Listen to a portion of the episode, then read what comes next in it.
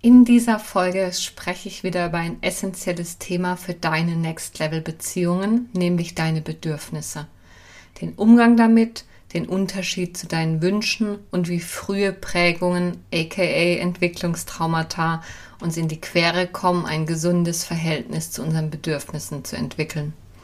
Du erfährst, was es mit Neediness auf sich hat und ob Bedürfnisse zu haben needy ist, welche Grundbedürfnisse wir Menschen alle gemeinsam haben und wieso sie in Beziehungen zu so viel Streit und Leid führen können, welche Glaubenssätze und Lebensthemen daraus entstehen, dass unsere Bedürfnisse in der frühen Kindheit nicht adäquat erfüllt wurden, wieso Essen eine weit verbreitete Kompensationsstrategie ist und welche Sehnsucht wirklich dahinter liegt? Und wie sich verschiedene Bindungstypen darin unterscheiden, wie sie mit ihren Bedürfnissen umgehen. Ich wünsche dir ganz viel Spaß beim Hören. Hallo und herzlich willkommen zu meinem Podcast Next Level Beziehungen. In Freiheit verbundene, in Verbindung frei sein. Hier geht es um das, was wirklich zählt im Leben. Verbindung. Zu sich selbst, zu anderen und zu allem, was ist. Ich bin Linda Klein und ich freue mich mega, dass du da bist.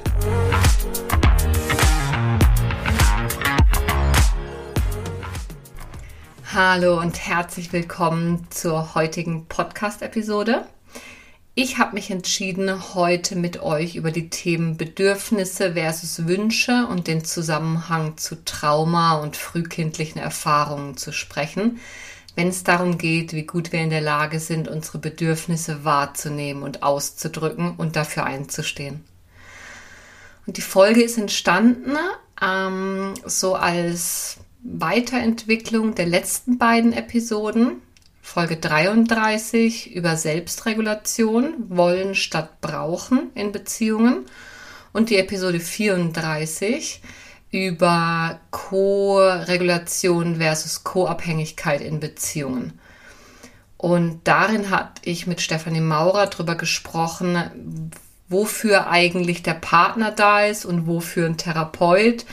Und in dem Zusammenhang ging es eben auch darum, ja, inwieweit ist ein, eigentlich mein Partner dafür zuständig, meine Bedürfnisse zu erfüllen.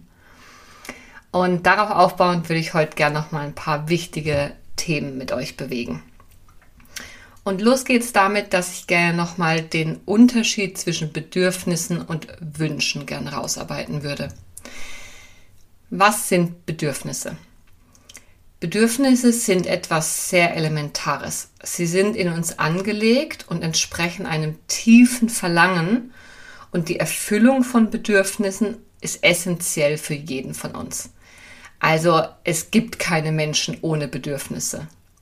Und wir alle tragen die gleichen grundlegenden Bedürfnisse in uns, wie zum Beispiel das Bedürfnis nach Verbindung, nach Nähe und das Bedürfnis nach Freiheit und Autonomie. Aber dazu gibt es auch noch so Bedürfnisse wie nach Sicherheit, Geborgenheit, aber auch Kontrolle, Orientierung und Wertschätzung. Ich werde gleich noch ein bisschen mehr dazu sagen, aber generell ist wichtig zu verstehen, Bedürfnisse sind elementar. Jeder Mensch hat Bedürfnisse und Bedürfnisse zu haben heißt nicht needy zu sein, sondern Mensch zu sein. Und Bedürfnisse, dass es sie gibt und dass sie erfüllt werden müssen, ist ganz wichtig, nicht verhandelbar. Denn sie sind Fakt. Jeder von uns hat Bedürfnisse und bei jedem besteht die Notwendigkeit, dass Bedürfnisse erfüllt werden. Und es gibt verschiedene Theorien, auch psychologische Theorien natürlich zum Thema Bedürfnisse. Eine der bekanntesten ist die Bedürfnispyramide nach Maslow. Und er hat wie so eine Pyramide aufgestellt und hat gesagt, so von unten nach oben ähm, müssen Bedürfnisse so aufeinander aufbauend erfüllt werden begonnen mit dem Bedürfnis nach ähm, Essen, Trinken, Schlaf, Dach über dem Kopf, also physiologische Grundbedürfnisse, körperliche Grundbedürfnisse. Wenn die erfüllt sind, dann beschäftigen wir uns sozusagen als Menschen mit den nächsten Bedürfnissen, kollektiv, gesellschaftlich und individuell, nämlich Sicherheitsbedürfnis, also wie schaffe ich Sicherheit, psychisch, aber auch materiell. Wenn das erfüllt ist, kommen die sozialen Bedürfnisse, also die Bedürfnisse nach Verbindung und nach Freundschaften und gesellschaftlicher Einbettung. Wenn das erfüllt ist, kommen die individuellen Bedürfnisse, zum Beispiel nach Erfolg und Leistung und Anerkennung. Und wenn das auch wieder erfüllt ist, dann wenden wir uns den Themen Selbstverwirklichung und darauf aufbauend irgendwann Transzendenz, also ähm, übermenschlichen, seelischen, äh, spirituellen Themen zu. Und mir gefällt die Bedürfnishierarchie nach Maslow bei aller ähm, auch angebrachter Kritik, vor allem auch zur Belegbarkeit zu wissenschaftlichen. Aber klar ist, dass es eine Hierarchie gibt und dass es Bedürfnisse gibt, wenn die erfüllt sind oder wenn die nicht erfüllt sind, dann brauchen wir über die darüberliegenden Bedürfnisse gar nicht erst diskutieren. Das ist der Grund, warum wir uns pauschal gesagt in so reichen Ländern wie Deutschland, Schweiz, Öst Schweiz Österreich mit Themen wie Selbstverwirklichung beschäftigen können, weil wir kollektiv schon ganz, ganz viele Bedürfnisse abgedeckt haben. Über die Maßen wahrscheinlich. Und warum in Ländern, ähm, in armen Ländern wie, ja, Länder in Afrika, weniger Menschen sich mit Selbstverwirklichung auseinandersetzen, weil die mit viel basaleren Themen beschäftigt sind. Aber klar ist, wir alle haben Bedürfnisse. Und auf der Ebene von den psychologischen Grundbedürfnissen ähm, gibt es auch noch die Theorie von Klaus Grabe, der sagt, wir haben das Bedürfnis nach Bindung, Verbindung, Nähe, Intimität. Wir haben das Bedürfnis nach Orientierung und Kontrolle. Wir alle wollen uns sicher fühlen. Wir alle wollen irgendwie wissen, was abläuft und das Gefühl haben, dass wir unser Leben beeinflussen können und das, was um uns herum passiert. Dann das Grundbedürfnis, das psychologische nach Lustbefriedigung und Unlustvermeidung. Jeder von uns will, dass es schön ist und vermeidet, was nicht schön ist. Außer wenn Trauma ins Spiel kommt, komme ich noch dazu. Und auch das Bedürfnis nach Selbstwerterhöhung und Anerkennung. Also jeder von uns sucht nach Bestätigung. Und auch da wieder, du bist nicht needy, wenn du gern Bestätigung haben möchtest, wenn es dir gefällt, wenn du Anerkennung vom Außen bekommst.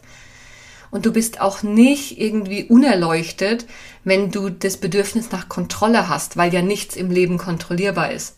Ja, ich weiß, ich kenne die Spiri-Konzepte, ich folge denen von Herzen gerne und gleichzeitig möchte ich darauf hinweisen, dass wir alle Menschen sind und dass das Bedürfnis nach Kontrolle ein Grundbedürfnis ist, also dass wir Einfluss nehmen wollen und auch das Bedürfnis nach Anerkennung, nach Wertschätzung, nach Bestätigung menschlich ist und nicht ein reines Ego-Ding, was es zu überwinden gilt.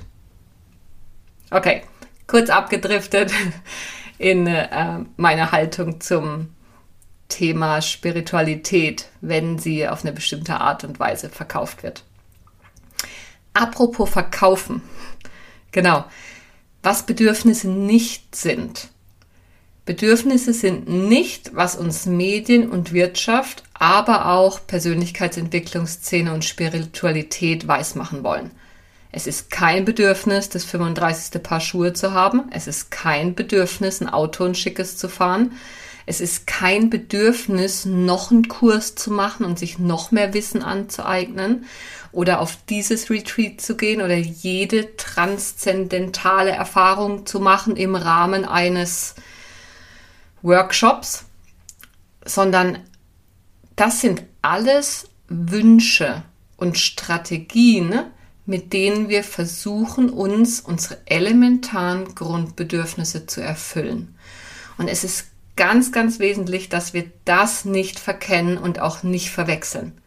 Schuhe sind kein Bedürfnis. Schuhe sind eine mögliche Strategie. Genauso wie Partnerschaft kein Bedürfnis ist. Es ist eine Form, wie wir unser Bedürfnis nach Nähe und Intimität erfüllen wollen. Also, dass wir da unterscheiden lernen zwischen Bedürfnissen, die elementar sind und nicht verhandelbar und auf jeden Fall erfüllt werden müssen. Je jünger wir sind, desto drängender und unmittelbarer. Je älter, desto besser sind wir hoffentlich in der Lage zu Bedürfnisaufschub. Und auf der anderen Seite den Wünschen und Strategien, wie wir uns die Bedürfnisse erfüllen. Also noch ein paar Worte zum Thema Wünsche. Wünsche sind die Strategien, wie ich mir ein Bedürfnis erfüllen kann. Und hier setzt mein Spielraum ein. Ich habe die Möglichkeit, mir ein Bedürfnis, zum Beispiel nach Nähe, auf unterschiedliche Arten zu erfüllen.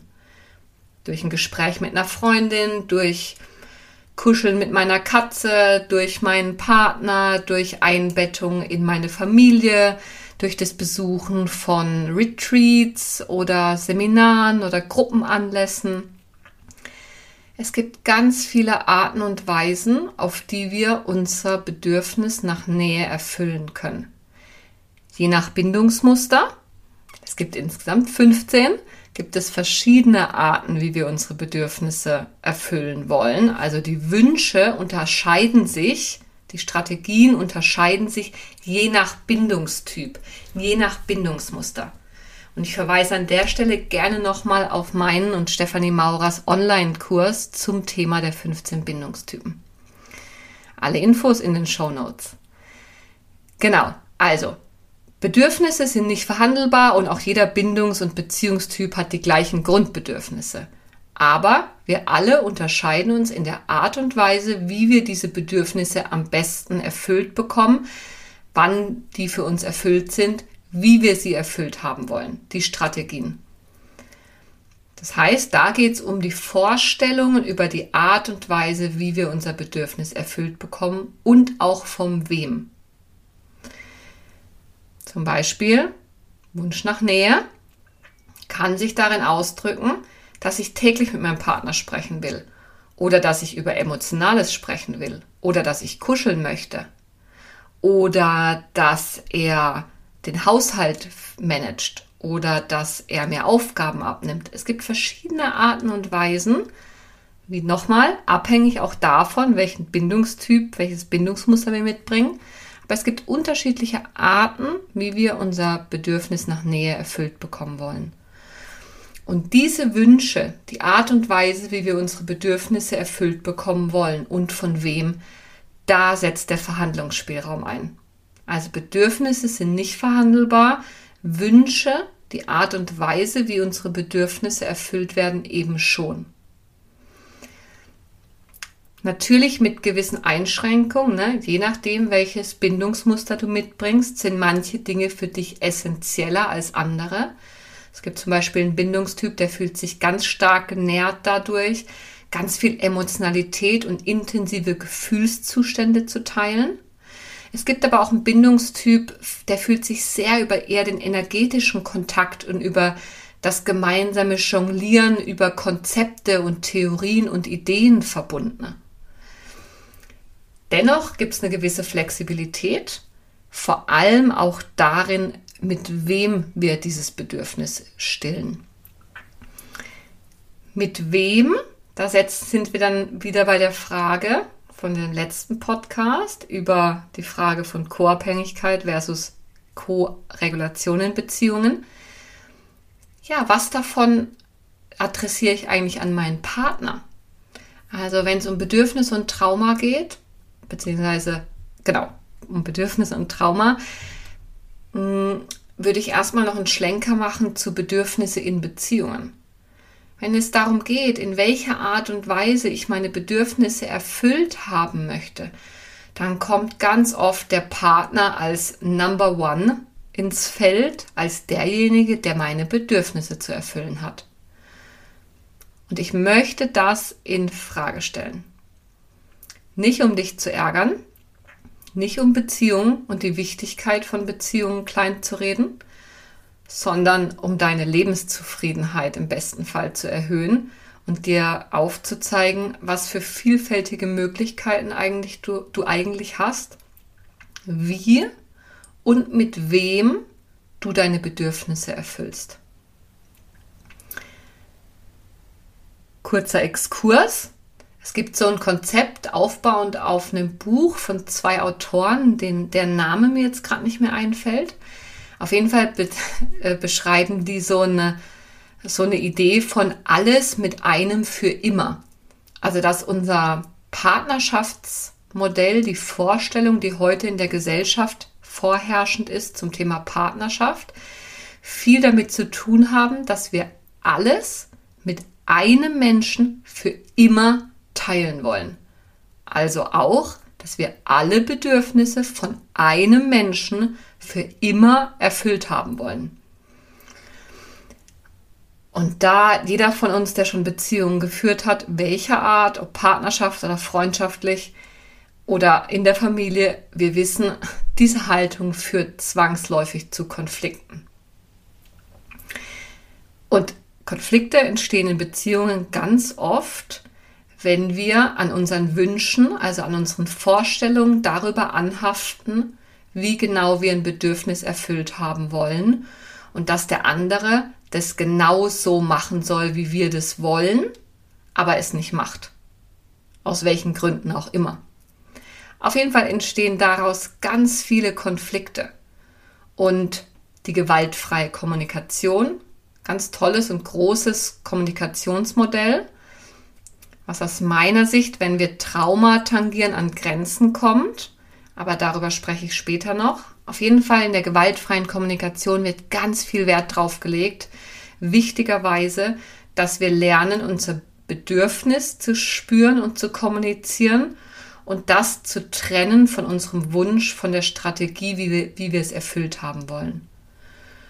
Und aus der gewaltfreien Kommunikation kommt auch das Konzept bzw. Idee, die für mich total logisch und wichtig ist, dass die Lösung von Konflikten nicht auf der Ebene von Wünschen stattfindet, sondern auf der Ebene von Bedürfnissen.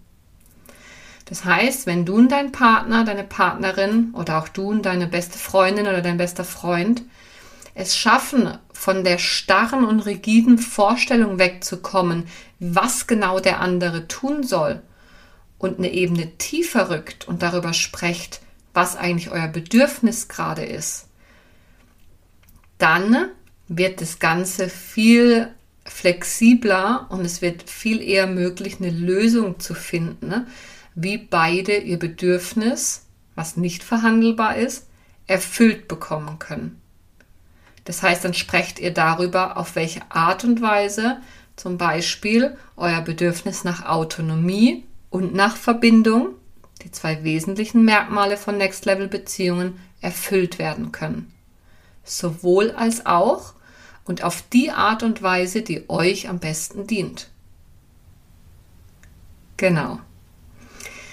Und wenn wir hier drüber sprechen, über die Lösung von Konflikten auf der Bedürfnisebene statt auf der Wunschebene, dann stellt sich zwangsläufig die Frage, wer ist eigentlich für was zuständig?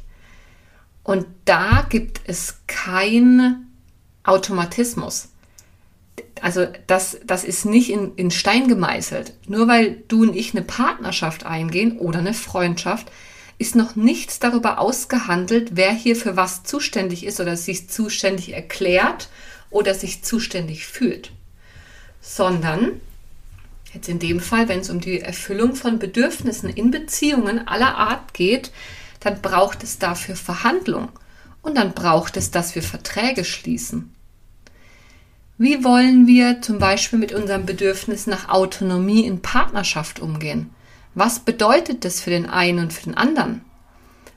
Heißt es für mich, dass ich ganz oft auch mit Freunden unterwegs sein will und dass ich die Hälfte meines Urlaubs mit der Familie verbringe statt mit meinem Partner, also mit meiner Kernfamilie, statt meinem Partner oder mit beiden zusammen? Oder bedeutet Autonomie für mich, dass ich in meinem Alltag dann essen kann, wenn ich essen möchte und wir nicht immer verabredet sind?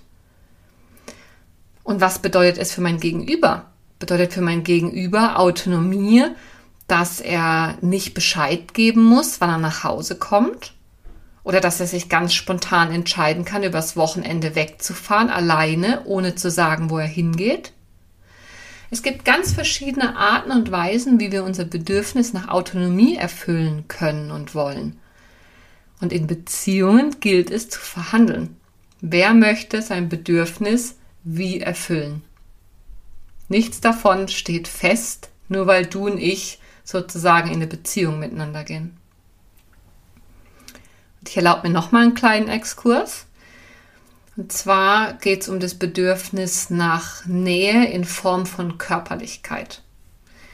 Und da sind mir zwei Sachen ganz wichtig. Erstens erlebe ich oft, dass das Bedürfnis nach Körperlichkeit, gerade wenn es in den frühen Lebensjahren nicht ausreichend erfüllt wurde, als sehr existenziell erlebt wird und damit ganz viel gerechtfertigt wird, was man so alles in Kauf nimmt, um Körperlichkeit zu bekommen.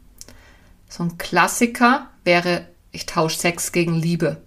Ich tausche Sex gegen Kuscheln, weil eigentlich wünsche ich mir nur körperliche Nähe, aber ich habe gelernt, dass ich vom gegengeschlechtlichen Menschen das am ehesten über Sex bekomme.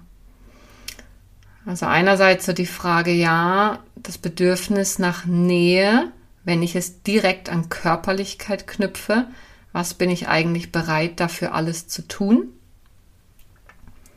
und kann ich Nähe auch auf eine andere Art erfüllen?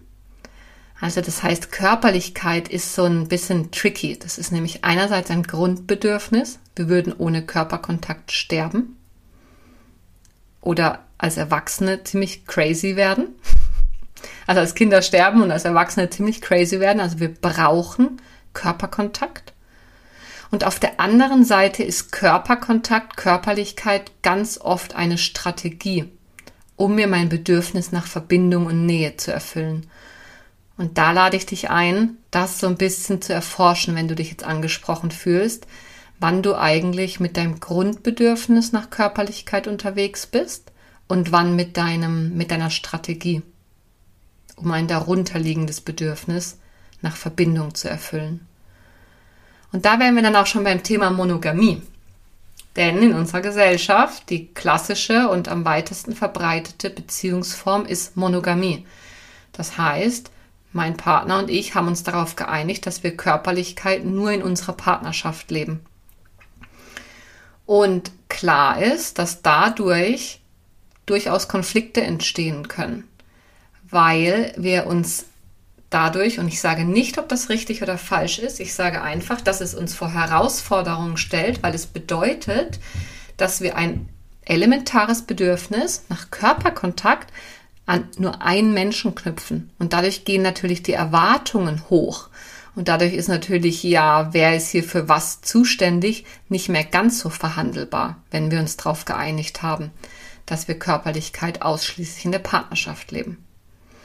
Also falls das bei dir der Fall ist und falls es da Konflikte gibt, einer will mehr Sex als der andere, einer will mehr kuscheln als der andere, setzt euch doch mal hin und führt ein Gespräch darüber, wie das für euch ist, was ihr erlebt und wie es euch auch mit der Nichterfüllung eurer Bedürfnisse geht.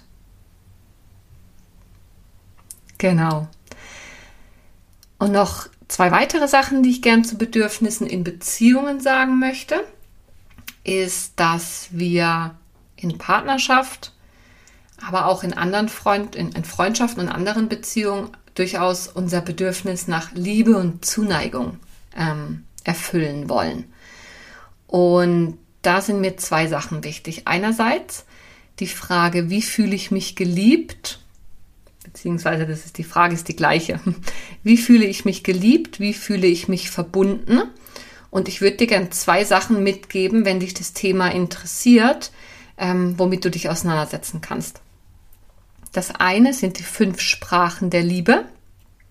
Ganz tolles Konzept, was ausgearbeitet wurde auf Forschungsbasis auch, wo man geschaut hat, hm, wie fühlen sich Menschen eigentlich geliebt. Und es gibt fünf Hauptstrategien jetzt im Rahmen dieser Forschung die sich so rauskristallisiert haben. Und es gibt auch Online-Tests, die du machen kannst. Also fühle ich mich geliebt über Körperlichkeit, über Wertschätzung, also wertschätzende Worte, über ähm, Unterstützung im Alltag, über Geschenke oder über Das letzte ist mir jetzt gerade entfallen. Genau, also, wenn es dich interessiert, dann gerne googeln. Fünf Sprachen der Liebe. Über was fühle ich mich geliebt? Und wir unterscheiden uns da oft darin. Also Menschen sind unterschiedlich. Und wenn du noch tiefer einsteigen möchtest, dann würde ich auf Bindungsmuster und Bindungstypen verweisen. In der klassischen Bindungstheorie die vier Bindungstypen und in der Ausdifferenzierung, die ich mit meiner Kollegin Stefanie Maurer ähm, vorgenommen habe, die insgesamt 15 Bindungstypen, die alle auf unterschiedliche Art und Weise Verbindung erleben und sich geliebt fühlen wollen. Und meiner Erfahrung nach und auch mit meinen Klienten ist das ein absoluter Gamechanger für unsere Beziehung, wenn wir wissen, auf welche Art und Weise fühle ich mich eigentlich verbunden? Was ist meine Hauptstrategie? Wie lebe ich mein Bedürfnis aus und wie der andere? Und wie können wir uns da allenfalls finden, gegenseitig unterstützen und wo wird es schwierig? Genau, all das in unserem Online-Kurs über die 15 Bindungstypen, wenn es dich interessiert. Auf jeden Fall, es gibt verschiedene Theorien und Konzepte und klar ist, wir erfüllen unser Bedürfnis nach Liebe und Zuwendung auf unterschiedliche Arten. Das ist die Hauptmessage, die ich gerne mitgeben würde. Genau. Und dann würde ich gerne auch schon übergehen, nachdem wir jetzt über Bedürfnisse versus Wünsche und Bedürfnisse in Beziehungen gesprochen haben, möchte ich gerne noch einen kleinen Ausblick geben über wichtige Kompetenzen für ein glückliches Leben, gerade im Umgang mit Bedürfnissen und dann darüber sprechen, wie eigentlich Trauma damit reinspielt, wenn äh, diese Unterscheidung und dass wir da total flexibel sind in der Art und Weise, wie wir unsere Bedürfnisse wo erfüllen, wenn es da zu Schwierigkeiten kommt. Weil das hängt ganz oft mit Trauma im Sinne von Entwicklungstrauma, also frühkindlichen Erfahrungen zusammen. Genau. Erstmal noch kurz zu diesen wichtigen Kompetenzen in Bezug auf Bedürfnisse. In einer idealen Welt, in der wir alle unter idealen Bedingungen aufgewachsen und uns weiterentwickelt haben, haben wir folgende Kompetenzen zur Verfügung. Und du hörst so ein bisschen den Sarkasmus, weil ähm, ja, ich lächle so ein bisschen drüber, weil das in unserer Gesellschaft ganz normal ist, dass wir das ein oder andere Thema da haben durchaus und doch gibt es Unterschiede in der Intensität und es gibt Zusammenhänge zu unseren frühkindlichen Erfahrungen. Und da wirst du nachher noch das ein oder andere Aha-Erlebnis hoffentlich haben. Auf jeden Fall, ohne dass du dir Druck machst, im idealen Fall bist du dir über deine Bedürfnisse total bewusst, nimmst sie an, als zu dir gehörig und als wert erfüllt zu werden, ohne Diskussion und kannst auch immer genau unterscheiden, was jetzt ein Bedürfnis ist und was die Strategie, also die Art und Weise, wie du das Bedürfnis erfüllt haben möchtest. Das heißt, du kannst deine Bedürfnisse wahrnehmen, spüren und auch kommunizieren. Heißt auch, dass Bedürfnisse nicht bedrohlich sind, sondern du die verkörperte ganz selbstverständliche Grundannahme in dir trägst, dass du ein Recht auf deine Bedürfnisse und deren Erfüllung hast. Es gibt Menschen, ich bewundere die sehr, die sind da sehr klar darin. Für die ist ganz klar, ich habe Bedürfnisse und natürlich werden die erfüllt. Und wenn halt nicht so oder dort, dann woanders und auf eine andere Art. Aber die würden niemals auf die Idee kommen, dass ihre Bedürfnisse verhandelbar sind oder dass sie irgendwie needy wären, wenn sie Bedürfnisse haben. Oder dass es in irgendeiner Form bedrohlich ist, Bedürfnisse zu spüren. Was, wenn Trauma ins Spiel kommt, sehr schnell der Fall wird. Weitere wichtige Kompetenz für ein glückliches Leben im Umgang mit deinen Bedürfnissen ist deine Flexibilität in der Art und Weise, wie du Bedürfnisse erfüllt bekommst das, was ich vorhin genannt habe in Bezug auf die Strategien. Und dass, wenn dein Partner zum Beispiel gerade nicht zur Verfügung steht für ein tiefes emotionales Gespräch, dass du dich an deine beste Freundin wenden kannst oder generell eher deine Freundin oder deine Freunde der Ansprechpartner sind als dein Partner. Ähm, genau. Und da geht es eben auch um das Thema Selbstregulation versus Koregulation. Also was muss ich eigentlich alleine können und wo ist es selbstverständlich für mich, dass ich mir jemanden dazu hole, der mich unterstützt, dass ich mich wieder regulieren und wieder gut fühlen kann. Und auch da, es gibt Menschen, für die ist es selbstverständlich, dass sie dann sich natürlich an jemanden wenden, ne, wenn sie Unterstützung brauchen und haben da gar kein Issue damit zu fragen um Hilfe oder überhaupt wahrzunehmen, was da los ist. Genau, Flexibilität in der Art und Weise, wie ich Bedürfnisse erfüllt bekomme. Ein weiterer wichtiger Punkt für glückliches Leben im Umgang mit deinen Bedürfnissen ist die Fähigkeit zum Bedürfnisaufschub. Wenn alles gut läuft, sind wir als Erwachsene in der Lage, unsere Bedürfnisse kürzer oder länger aufzuschieben, sozusagen uns zurückzuhalten und wenn wir jetzt das eine nicht bekommen, mich, uns mit was anderem beschäftigen und später darauf zurückkommen. Zum Beispiel in monogamen Partnerschaften. Wenn der Partner gerade zwei Wochen in den Ferien ist, dann bin ich in der Lage, mein Bedürfnis nach menschlichem Körperkontakt aufzuschieben, im Idealfall, und kuschel vielleicht mit der Katze so lange. Aber es ist mega wichtig für unser erwachsenes Leben, dass wir, unser, dass wir unsere Bedürfnisse aufschieben können. Und dass wir uns nicht abhängig machen davon, dass unser Bedürfnis zum Beispiel nach Körperlichkeit jetzt sofort erfüllt werden muss. Und dass deswegen jedes Mittel recht ist, um es zu erfüllen. Eine weitere wichtige Kompetenz, die ein bisschen komplexer ist, aber ich möchte sie trotzdem erwähnen, ist die Fähigkeit zwischen Emotion und Bedürfnis zu trennen. Ähm, wenn ich dich nach einem Glas Wasser frage, um mein physiologisches Grundbedürfnis nach ähm, Trinken zu erfüllen, und du sagst nein, dann kann es sein, dass da bei mir Angst aufkommt, weil, ne, je nachdem, wie durstig ich gerade schon bin, wird es auch gerade bei Durst relativ schnell ähm, auch wirklich bedrohlich. Das heißt, da kann es sein, dass, ich, dass Angst aufkommt. Und wenn wir einen guten Umgang mit unseren Bedürfnissen gelernt haben, dann sind wir in der Lage, jetzt zu trennen zwischen der Emotion, die entsteht in der Folge der aktuellen Nichterfüllung der Bedürfnisse und dem Bedürfnis selbst und der Person, die Nein sagt. Das heißt, im besten Fall sage ich, ah, okay, gut, passt, ich gehe woanders hin und hole mir da mein Glas Wasser. Das heißt, ich verknüpfe weder die Person mit Ärger zum Beispiel, weil sie mir das nicht gibt, noch verknüpfe ich mein Bedürfnis mit Angst. Also Durst zu spüren ist automatisch verknüpft mit Angst haben. Das wird dann vor allem relevant, wenn wir über Beziehungen sprechen und über Bindungsmuster, wenn es zum Beispiel um das Bedürfnis nach Verbindung und Autonomie geht manche Menschen von uns, manche von uns haben gelernt, dass für manche ist es Angst besetzt, wenn ihr Bedürfnis nach Verbindung nach oben kommt. Und für andere ist es Angst besetzt, wenn ihr Bedürfnis nach Autonomie, nach Freiheit nach oben kommt. Und daraus entwickeln sich unterschiedliche Bindungsmuster.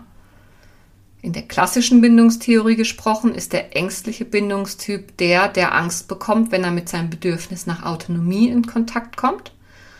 Und der vermeidende Bindungstyp ist der, der Angst bekommt, wenn er mit seinem Bedürfnis nach Verbindung in Kontakt kommt. Ganz oft ganz unbewusst. Aber klar ist, dass da keine Trennung von Emotion und Bedürfnis stattgefunden hat, wie es im besten Fall stattfindet. Genau. Nochmal zusammengefasst, die Kompetenzen im Umgang mit deinen Bedürfnissen für ein glückliches, bedürfniserfülltes Leben. Bewusstheit über deine Bedürfnisse und die Annahme deiner Bedürfnisse. Also, ich habe ein Recht auf meine Bedürfnisse und deren Erfüllung und ich kann sie wahrnehmen und kommunizieren und ich kann meine Bedürfnisse von meinen Wünschen und Strategien unterscheiden und bin flexibel in der Art und Weise, wie ich meine Bedürfnisse erfülle, mit welcher Strategie. Außerdem die Fähigkeit zu Bedürfnisaufschub, also die Erfüllung von Bedürfnissen aufschieben zu können, nicht alles jetzt sofort. und das Thema Trennung von Emotion und Bedürfnis.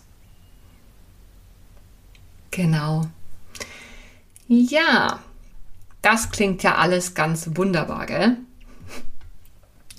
Ich möchte jetzt mit dir darüber sprechen, warum du nicht gaga bist, falls du da jetzt irgendwo ein Fragezeichen hattest oder merkst, oh, da gibt es vielleicht noch was zu tun, das kann ich jetzt nicht alles selbstverständlich, sondern inwiefern das mit frühkindlichen Prägungen zu tun hat. Und ich lade dich ein, damit ganz viel Mitgefühl und Verständnis für dich selber zuzuhören und nicht in eine Selbstverurteilung zu gehen, falls du dich da an der einen oder anderen Stelle wiedererkennst.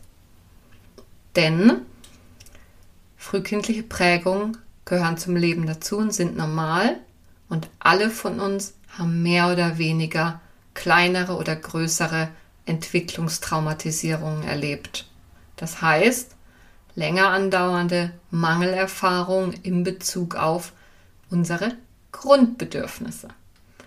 Unser Grundbedürfnis in der Traumatheorie, der Traumatherapie, wie ich sie ähm, anwende, unser Grundbedürfnis nach Kontakt, nach Einstimmung bzw. Bedürfnisbefriedigung, nach Vertrauen bzw. Kontrolle, nach Autonomie und Liebe und Sexualität. Wenn es da in einem dieser Bereiche über längere Zeit in einen gewissen Mangel gegeben hat, dann entwickeln wir Strategien, um mit diesem Mangel umzugehen oder mit dieser ähm, nicht adäquaten Art und Weise, wie uns da begegnet wurde. Und das nennt sich Entwicklungstrauma. Daraus entstehen Glaubenssätze, daraus entstehen Überzeugungen über mich und die Welt. Daraus entsteht sozusagen die Brille, mit der ich durch die Welt gehe und durch die ich das Leben wahrnehme. Und auch der Modus, mit dem ich sozusagen im Leben dafür sorge, dass meine Annahmen bestätigt werden. Also Stichwort Reinszenierung. Auch das hat mit den frühkindlichen Erfahrungen zu tun. Und diese Theorie möchte ich heute jetzt mit dir in Bezug auf das zweite Grundbedürfnis, was ich genannt habe, nach ähm, Einstimmung, nach Bedürfnisbefriedigung anschauen. Und mm, ich fange mal an mit einem mit dem Thema von Kompensationsstrategien. Ich habe ja vorhin schon erwähnt, Bedürfnisse sind nicht das, was uns Wirtschaft und Gesellschaft weismachen wollen, was ein Bedürfnis ist. Sondern sowas wie Shopping, Alkohol, Casino, Social Media, ähm, irgendwelche materiellen und äußeren Sachen sind Kompensationsstrategien. Es gibt Theorien, die nennen das Pseudobedürfnisse. Aber es sind Arten und Weisen, wie wir im schlechten Fall ein darunterliegendes, unbewusstes Grundbedürfnis erfüllt haben wollen und dann durchaus recht verzweifelt werden können, wenn wir merken, dass die Sehnsucht eigentlich nicht gestillt wird. Der Klassiker ist Essen. Weiß nicht, ob du dich angesprochen fühlst. Ich hebe definitiv die Hand. Inzwischen viel besser als früher, aber auf jeden Fall ein Thema bei mir. Wenn es mir nicht gut geht, wenn bei mir Emotionen hochkommen, dann ist es bei mir automatisch mit Essen ganz lang verknüpft gewesen und auch heute noch nicht ganz weg. Und ich bin zum Kühlschrank gegangen. Oder bin auf andere Art und Weise in, in Regulation, in Kontrolle bezüglich Essverhalten gegangen. Bei mir jetzt gerade als Jugendliche. Ganz viele von uns versuchen emotionale Bedürfnisse mit Essen zu stillen. Und das macht total Sinn, wenn wir uns die frühkindliche Entwicklung anschauen. Denn anfangs, am Anfang unseres Lebens, sind die beiden Nahrungsquellen nach physiologisch Essen und emotional Zuwendung noch untrennbar gekoppelt gewesen. Wir wurden als Baby an die Brust unserer Mutter gelegt, um genährt zu werden, sowohl physisch mit Essen als auch emotional mit Zuwendung.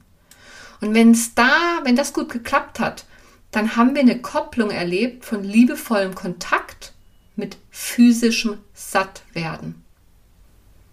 Und wenn es dabei Schwierigkeiten gegeben hat, zum Beispiel beim Stillen oder auch in Bezug später in Bezug aufs Füttern, den Übergang von, äh, von Milch zu fester Nahrung und so weiter, dann kann es sein, dass da bei dir ähm, Schwierigkeiten entstanden sind. Oder auch, wenn Oma oder Mama oder wer auch immer auf jedes Schreien des Kindes mit Essen reagiert hat. Oh, Kind schreit, es will essen. Eigentlich wollen Kinder, die haben ganz unterschiedliche Arten zu schreien, Babys, die unterschiedliche Bedürfnisse ausdrücken. Wenn aber Eltern diese Bedürfnisse nicht erkennen können und adäquat und auch zeitnah erfüllen, dann lernen wir, dass unsere Bedürfnisse bedrohlich sind, dass Bedürfnisse zu haben zu Problemen führt und fangen an zu kompensieren, fangen an Bedürfnisse zu unterdrücken. Und das ist der Kern von einem Entwicklungstrauma in Bezug auf die eigenen Bedürfnisse. Genau. Also, Kompensationsstrategien. Die haben sich irgendwann mal entwickelt. Jetzt habe ich das Beispiel im Essen gebracht. Ähm, es gibt noch sowas wie in späteren Entwicklungsphasen, dass wir Leistung gegen Liebe tauschen, also denken, wenn ich nur genug leiste, dann bin ich was wert. Oder durch Aussehen und Prestige versuchen, Grundbedürfnisse zu erfüllen oder durch Wissensaneignung.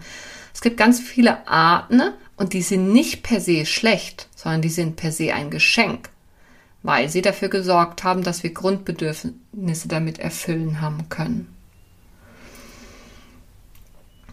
Aber problematisch wird es, wenn wir versuchen, mit Kompensationsstrategien ein unbewusstes Bedürfnis zu erfüllen, ohne uns dem direkt zuzuwenden. Also wenn wir zum Beispiel versuchen, mit Essen unsere emotionalen Bedürfnisse zu erfüllen.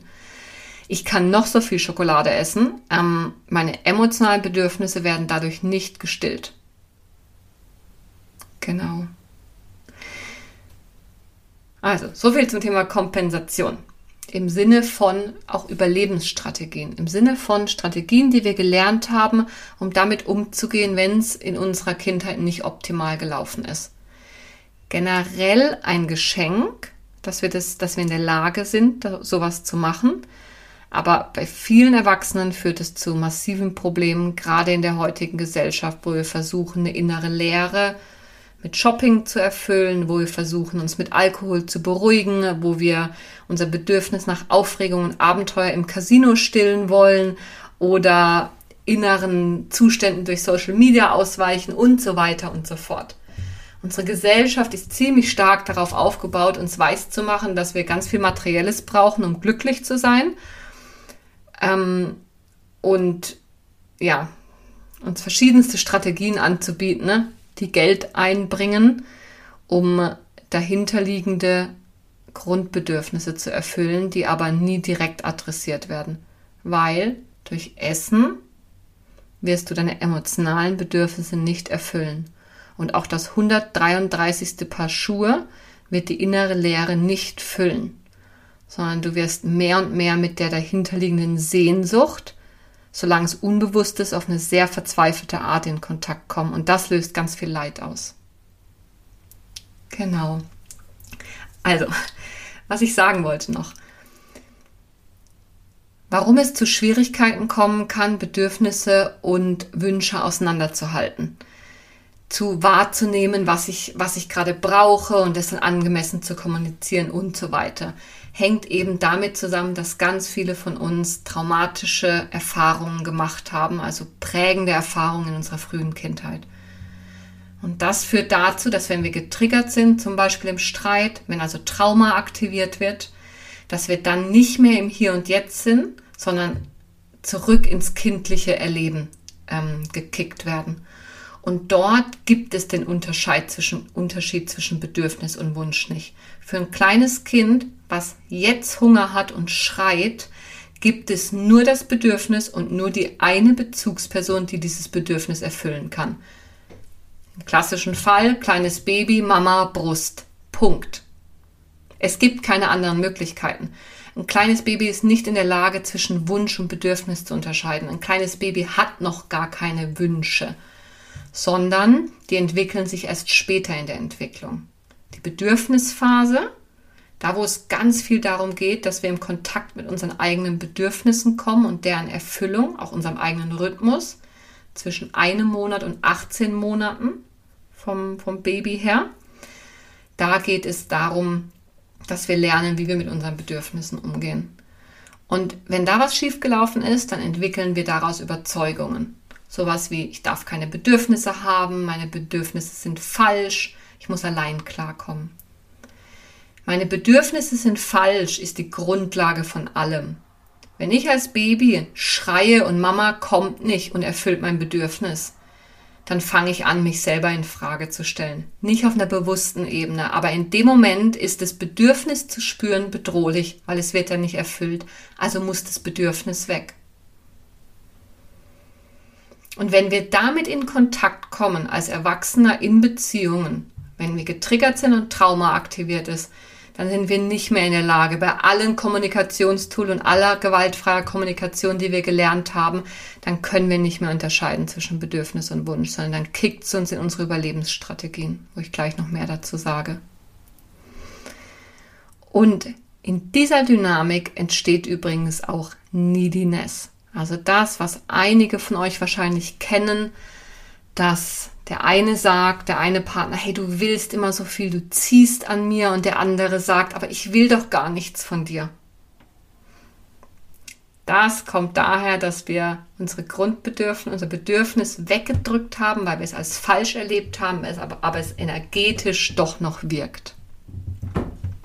Genau. Bedürfnisphase, habe ich gesagt, zwischen dem ersten und 18. Lebensmonat. Da geht es darum, das gesunde Verhältnis zu meinen Bedürfnissen zu entwickeln. Also die Grundannahme, ich habe ein Recht auf meine Bedürfnisse und deren Erfüllung. So wie ich es vorhin bei den Kompetenzen benannt habe. Und wir sind in dieser Entwicklungsphase es, also existenziell, essentiell darauf angewiesen, dass unsere Eltern unsere Bedürfnisse adäquat erkennen und zeitnah erfüllen. Also, dass unsere Eltern unterscheiden können, auf welche Art schreie ich hier gerade als Baby, weil da habe ich noch nicht viele andere Möglichkeiten und mir das geben, was ich gerade brauche. Sei es Anregung oder Entspannung, Ruhe, Körperkontakt, liebevolle Zuwendung, Essen, aber auch Schlaf. Und in dieser Bedürfnisphase wird übrigens auch der Umgang mit dem eigenen Rhythmus geschult bzw. entsteht. Wir fangen an, einen eigenen Rhythmus zu finden, abgeleitet aus der Art und Weise, wie unsere Eltern mit uns und unseren Bedürfnissen und unserem Rhythmus umgehen. Thema Schlaf, Thema Essen. Eigentlich müssen Kinder lernen, wann sie welches Bedürfnis haben. Und dafür muss das natürlicherweise aufkommen dürfen. Rigide Essens- und Schlafenszeiten sind der Killer, damit wir ein gesundes Verhältnis zu unseren Bedürfnissen entwickeln. Und hier hast du jetzt eine Erklärung, warum ich vorhin gesagt habe, dass es in unserer Gesellschaft ganz normal ist, dass wir Themen mit unseren Bedürfnissen haben. Weil viele von uns sind mit starren Essenszeiten, mit starren Schlafenszeiten oder sogar mit der Idee, dass man Kinder schreien lassen muss, damit sie abgehärtet sind, aufgewachsen. Und das sind Dinge, die das fördert Entwicklungstrauma. Sorry to say. Und ohne Vorwurf an Eltern in dem Fall. Auf jeden Fall, es geht auch darum, unseren eigenen Rhythmus zu finden in dieser Phase. Es geht darum zu wissen, was brauche ich eigentlich wann. Und ob ich das Vertrauen entwickle, dass meine Bedürfnisse erkannt und erfüllt werden. Wenn das gut läuft, wunderbar. Dann bin ich als Erwachsener da und sage, hey, ich habe ein Recht auf meine Bedürfnisse und auf deren Erfüllung. Wenn nicht, dann kommt es zu Schwierigkeiten. Grundannahme ist, meine Bedürfnisse sind falsch. Und dann gibt es unterschiedliche Arten, wie wir damit umgehen können. Man unterscheidet in der Traumaarbeit so zwei Strategien, die man entwickeln kann daraus. Einerseits so ein, Typ Mensch, der nicht weiß, was er braucht. Der die Annahme hat, also der seine, keinen Zugang zu den eigenen Bedürfnissen hat. Das ist der, der, wenn du ihn fragst, was brauchst du, sagt, äh, keine Ahnung, sag du.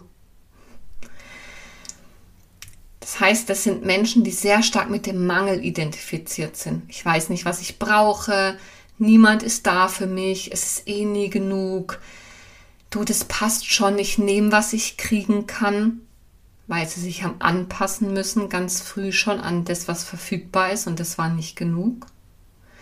Das sind Menschen, die sowas sagen würden wie, ich muss schauen, dass es anderen gut geht, ich weiß nicht, was ich brauche, sag du es mir, wie eben erwähnt. Und ganz wichtig, ich bin zu viel mit meinen Bedürfnissen. Also da ist ganz viel Scham mit drin. Scham für die eigenen Bedürfnisse und gleichzeitig ein ständiger Mangel, den man ähm, empfindet. Da geht es ganz viel um Themen wie Verzicht und so eine Opferhaltung, so ich kann nichts tun. Da geht es ganz viel um die Verwechslung von Symbiose und Verbindung. Also das sind oft Menschen, die nehmen Symbiose, Verschmelzung als Beziehung wahr und haben wenig Zugang zu gesunden Grenzen und zu ihrer eigenen Wutkraft da ist ganz viel Resignation mit drin. Ja, ich kriege ja eh nicht, was ich brauche und ja, dann halt nicht. Ich nehme halt, was da ist. Und das hat auch ganz viel mit Energielosigkeit zu tun. Weil wenn wir resignieren und unsere Bedürfnisse so weit wegpacken, dann schneiden wir uns damit von ganz viel Lebensenergie ab. Und da geht es auch um das Thema, wie viel Glück kann ich halten? Also wie sehr bin ich in der Lage, hohe Erregungszustände zu halten? Ich verweise nochmal auf die Podcast-Folge zur Selbstregulation, Folge 33. Und das Ganze hat natürlich nicht nur Schattenseiten, sondern natürlich auch ähm, positive Seiten oder ähm, Dinge, wo uns das nützt, wenn wir so eine, solche Erlebnisse gemacht haben. Und ganz häufig finden wir Menschen mit diesem Muster in Helferberufen. Denn diese Menschen sind super gut darin, Bedürfnisse anderer zu lesen und deren Bedürfnisse zu erfüllen.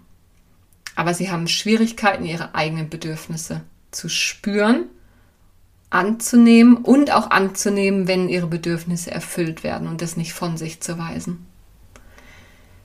Genau, das wäre so der eine Typus der, der Typus, wo sich sehr mit dem Mangel identifiziert, wo energetisch immer transportiert wird, hey, ich brauche ganz viel, aber die Menschen sind oft so abgespalten von den Bedürfnissen, dass sie das nicht selber wahrnehmen können.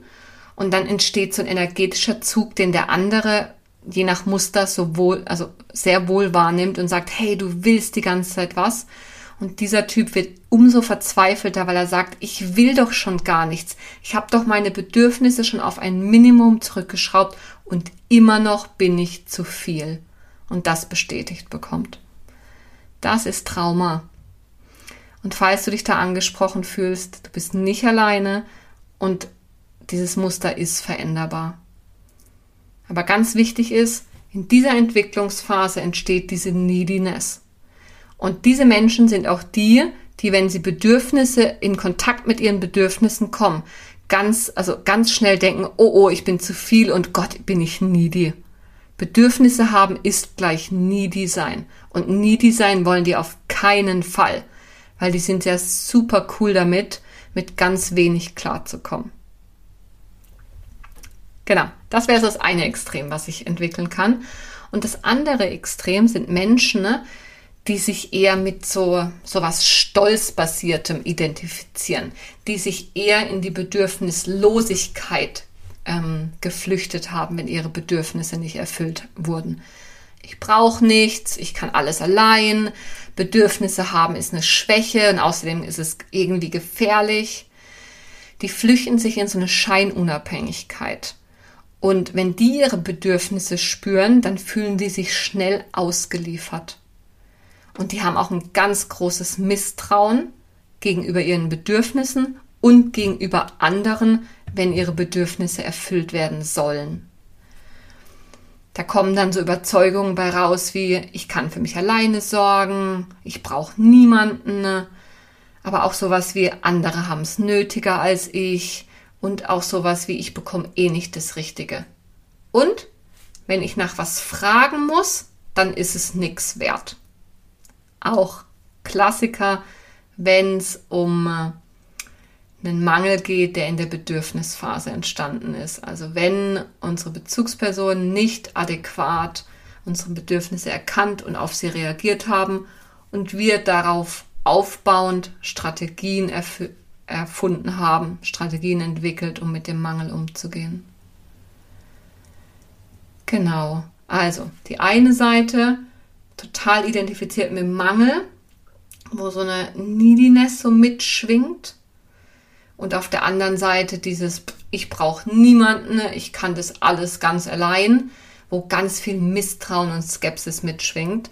Das sind so Leute, denen kann man es echt nicht recht machen. Und das ist auch jemand, der sich lieber die Zunge abbeißen würde, als dir zu sagen, was er braucht. Er weiß es genau, aber er sagt es nicht. Nicht um dich zu ärgern, sondern weil er Angst hat, dass er eh nicht das Richtige, Richtige bekommt. Und diese Erfahrung so schmerzhaft war, zum Beispiel weil er immer mit Essen gefüttert wurde, wenn er eigentlich Liebe gebraucht hätte, dass er sich angeeignet hat, gar nicht erst aufzutauchen und zu sagen, was er will. Genau.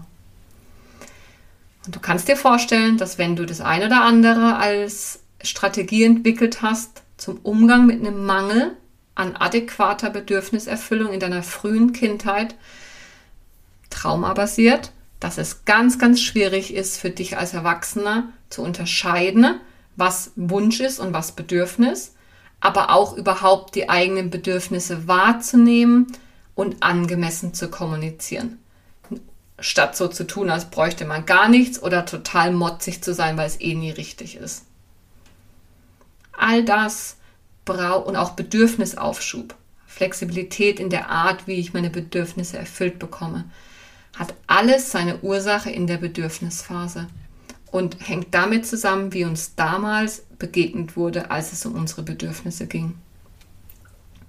Heißt, wenn du merkst, du hast da Schwierigkeiten oder es ist für dich herausfordernd, Bedürfnisse und Strategien zu unterscheiden, wenn du merkst, dass diese Bedürfniskompetenzen, die ich vorhin genannt habe, an der einen oder anderen Stelle für dich Bahnhof sind oder nicht umsetzbar, dann kannst du dich deinen frühkindlichen Erfahrungen zuwenden, beziehungsweise die zeigen sich ja sowieso im Hier und Heute, weil wir die wie reproduzieren. Und dann lade ich dich herzlich ein, wenn du magst, bei mir, dich im Rahmen von einem traumatherapeutischen Kontext damit auseinanderzusetzen. Denn es ist möglich, ich weiß das aus eigener Erfahrung und von meinen Klienten, ein gesünderes Verhältnis zu seinen Bedürfnissen zu entwickeln und mehr und mehr dafür einzustehen und das zu verinnerlichen, dass man ein Recht auf seine Bedürfnisse und deren Erfüllung hat. Und dass Bedürfnisse nicht needy sind. Ja, damit möchte ich für heute abschließen, abschließen, schließen. Bedürfnisse sind nicht needy, sondern Bedürfnisse sind menschlich.